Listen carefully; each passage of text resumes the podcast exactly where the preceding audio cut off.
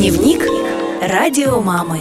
Здравствуйте, меня зовут Лилия Власова. Сколько раз я приветствовала так слушателей. Я была радиоведущей много лет. Но впервые в таком амплуа. Я буду говорить не о музыке и о музыкантах, как это делала ранее, а о детях. Своих собственных. Их у меня трое 14, 6-летний и сын 1 год 8 месяцев. Я буду рассказывать, не претендуя на экспертность, о самых разнообразных аспектах жизни с детьми. Сразу хочу продекларировать свою позицию, это важно. Еще со старшим ребенком довольно быстро я отдала свои симпатии естественному родительству но без, так сказать, глубокого погружения, с поправкой на образ жизни современной жительницы мегаполиса а, и не собирающейся его кардинально менять, к тому же. Я знаю немало людей, для которых э, склонность к естественному стилю воспитания э, стала стартом, началом продолжилась и распространилась на другие сферы жизни. Они приехали в частные дома, за город, э, в экопоселение. Кто-то стал вегетарианцем, стали заниматься земледелием, прогрессивными какими-то методами, выращиванием экологически чистых овощей, использовать солнечные батареи. В общем, все очень в гору пошло у людей. Умницы, молодцы. Ну, так держать. Я, я так далеко не пошла. Стала конформистом. Глобальные метаморфозы не мое. Ну, взяла то, на что была готова к чему была готова.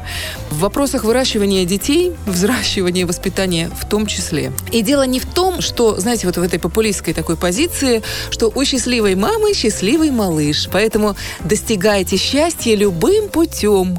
Это самое главное, что вы можете делать для своего ребенка. Мол, если вам надо, кормите грудью. Не надо, не нравится, кормите смесью. Хотите, уезжайте в отпуск э, с мужем вдвоем от э, двухмесячной крошки. Хотите, после родов выходите, развеяться с подругами, оставьте ребенка няни, никто еще от этого не умирал. Нет, это не моя точка зрения. Дневник радио мамы.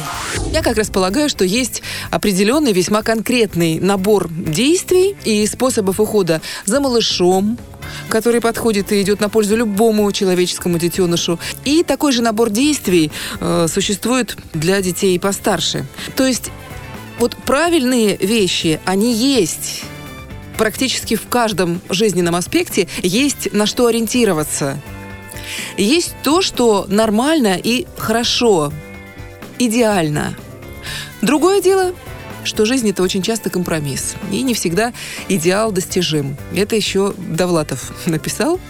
Я скромно подтверждаю. Ну, мы же не в вакууме, да, где есть только мама, младенец и неограниченные во всех отношениях возможности для его для его выращивания. Есть другие дети, финансы, особенности условий проживания, особенности отношений в семье, жилищных условий, в конце концов, вот самые-самые разные факторы влияют на ситуацию с э, данным конкретным ребенком в данной конкретной семье.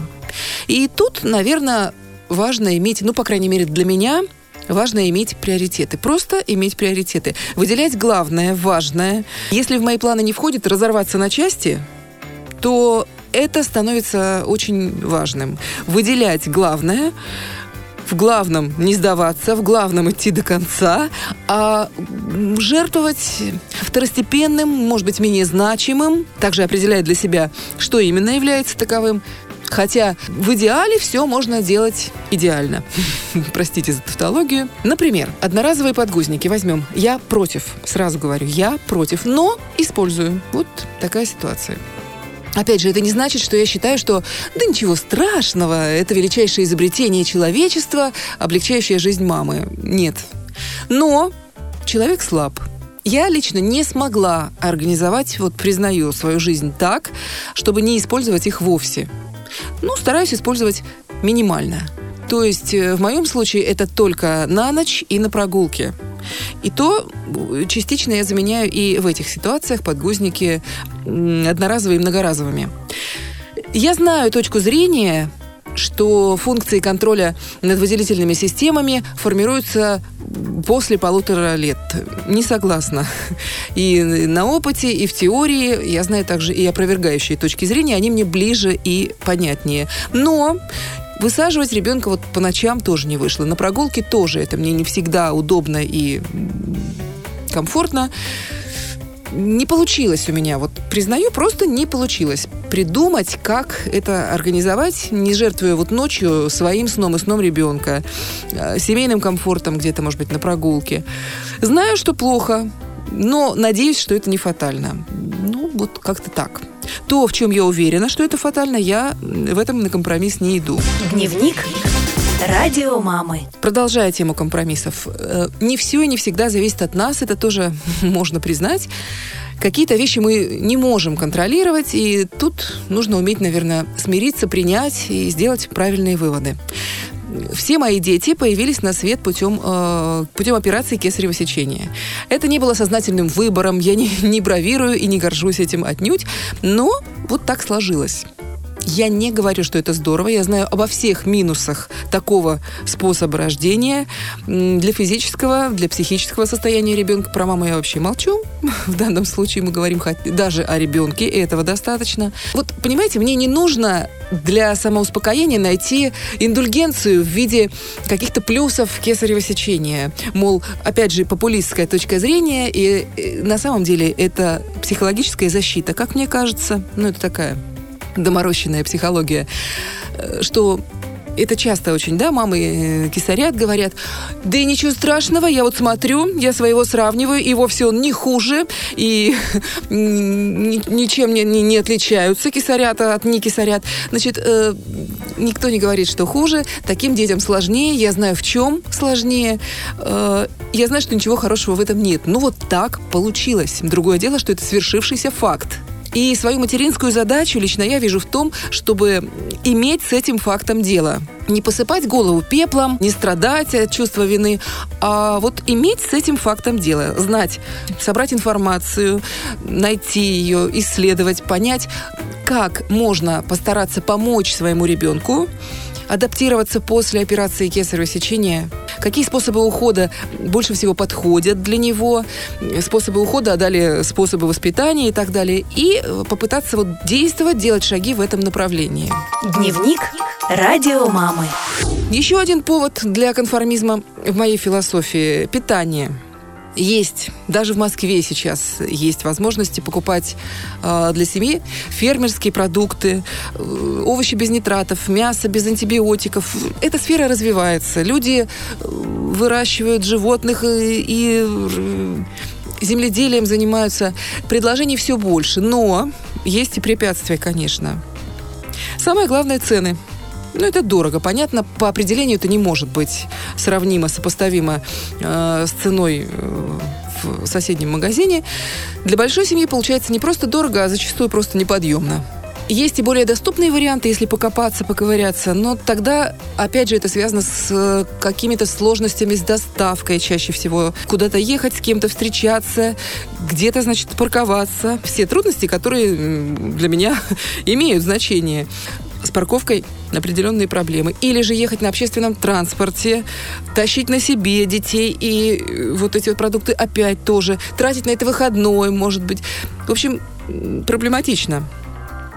Поэтому, как результат, очередной компромисс – что касается моей семьи, мы, конечно, не питаемся вот как Бог на душу положит. Есть определенные принципы питания, которых мы придерживаемся, стараемся, стремимся к ним. Но в целом это не то, чего хотелось бы в идеале. Основной рацион покупается в сетевых магазинах, обыкновенных, э, самых недорогих, которые есть э, сейчас в каждом районе, по соседству с каждым домом практически. И на рынке, может быть, что-то поинтереснее слегка. Вот уж что там есть, то и на нашем столе. Стараемся, чтобы э, пища содержала как можно меньше, ну или реже консервантов, усилителей вкуса, модифицированных продуктов, заменителей молочного жира, пальмового масла и так далее. Стараемся, как, в общем, чтобы это было как можно более натурально, естественно. Не, не покупаем полуфабрикатов. Обязательно ввожу в рацион ферментированные продукты. Очень считаю полезным это дело. Домашний хлеб на закваске я пеку. Пьем напиток из чайного гриба, едим квашеную капусту, едим зелень, растительные масла нерафинированные, ну, какие-то полезности включаем, БАДы, может быть, рыбий жир, кунжут, урбеч, чеванпраш и так далее. Вот такое питание. Дневник радио мамы. Дальше наступает время образования, как основного, так и дополнительного. Сначала детский сад.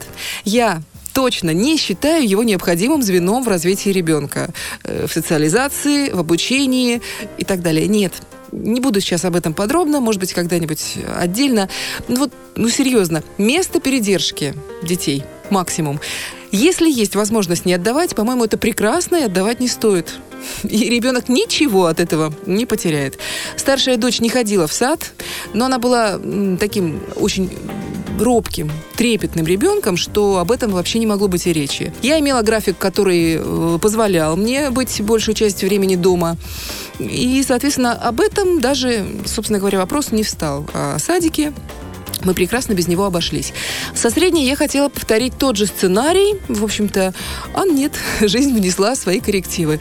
Э, ребенок получился со своеобразным характером, такой очень-очень, очень непростой. Я, я немножко занималась фрилансом, и дома должна была частично, хотя бы немножечко работать. Ребенок мне не позволял совсем.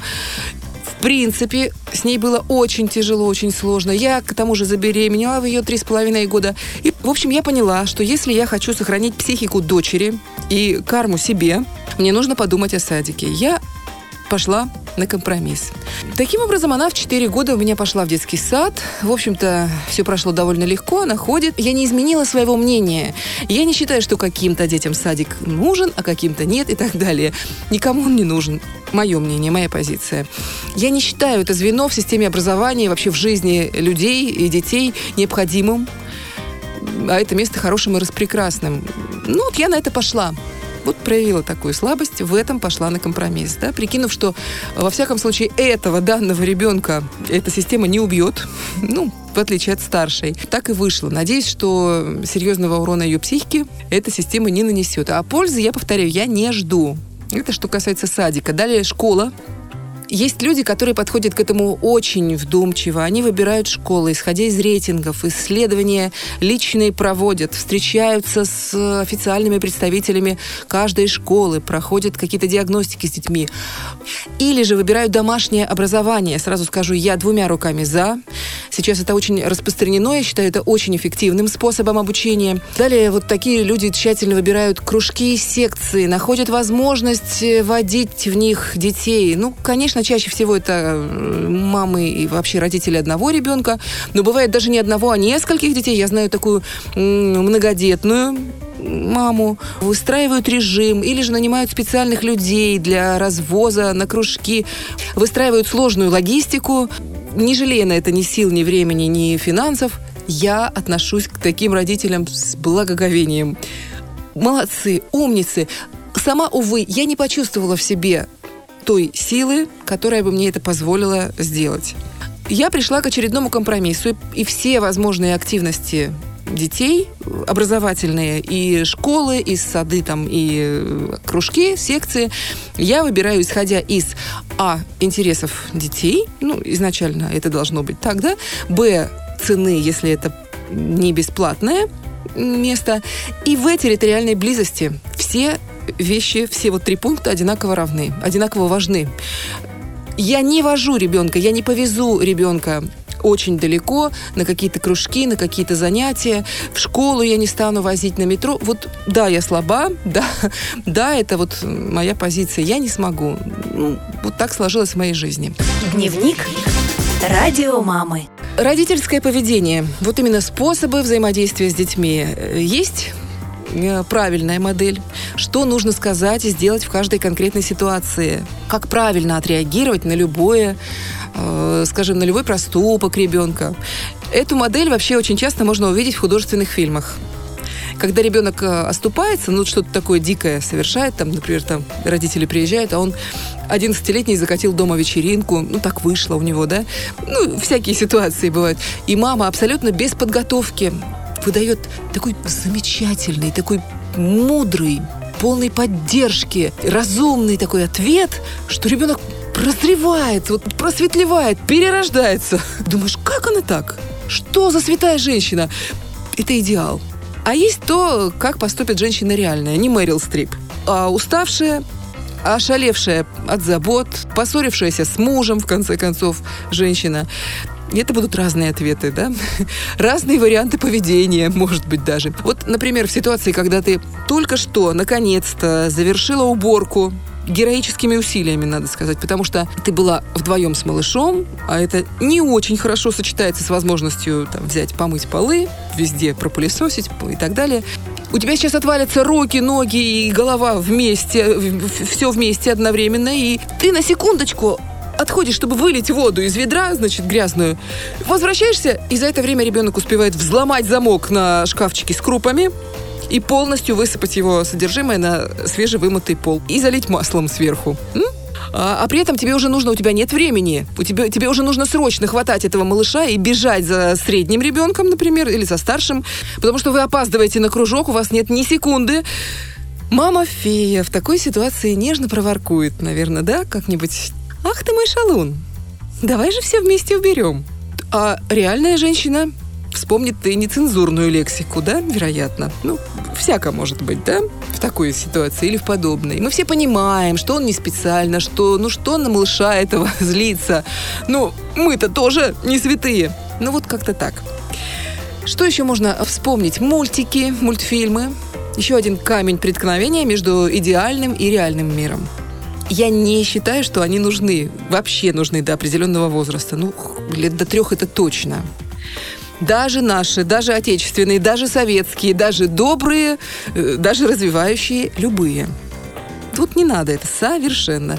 Не из головы это вынесла, а есть определенные э, источники информации, научные исследования, которым я лично доверяю и считаю их достаточно разумным руководством к действию. Но реальность. Мои дети их смотрят. Иногда, увы, смотрят не с целью, вот давай посмотрим пять минут, а потом обсудим, да, как в идеале было бы, а с целью отвлечения, чтобы нейтрализовать вот этого ребенка, который, например, в противном случае, ну, например, просто не даст э, поспать малышу, ну, что-нибудь подобное. Лет до полутора я непреклонна, я всячески ребенка от телевидения, от э, мультфильмов, от этих вот движущихся картинок изолирую. Нет и ни при каких обстоятельствах. Ну а позже, вот как получается? Сейчас иногда сын, один год, год и восемь месяцев, э, может пялиться в мультике, который смотрит, например, старшая шестилетняя сестра. Ну, просто потому, что для меня это единственный способ приготовить для них же обед. Я выбираю не голодать в данной ситуации. Ну, естественно, стараюсь минимизировать всеми возможными способами э, такие просмотры. Много и других вопросов, аспектов всяких, в которых хочешь одного, а, но получается другое. Для меня это не повод, э, что называется, совсем забить на все, махнуть рукой, мол, да все мы живем в такой экологии, что все равно мы все умрем там и так далее. Давайте уже как придется. Да нет, я просто себя так успокаиваю, что главное не идти на сделку с совестью, не предавать свои принципы, которые есть, а уж, ну, все остальное, ну, дело житейское, мы не святые. Делать максимум из того, что могу. Вот как-то так. Так и живем, что называется. О том, как живем, подробнее буду рассказывать в следующих программах. С вами была Лилия Власова. Спасибо за внимание. Всего самого доброго вам и вашей семье. Счастливо!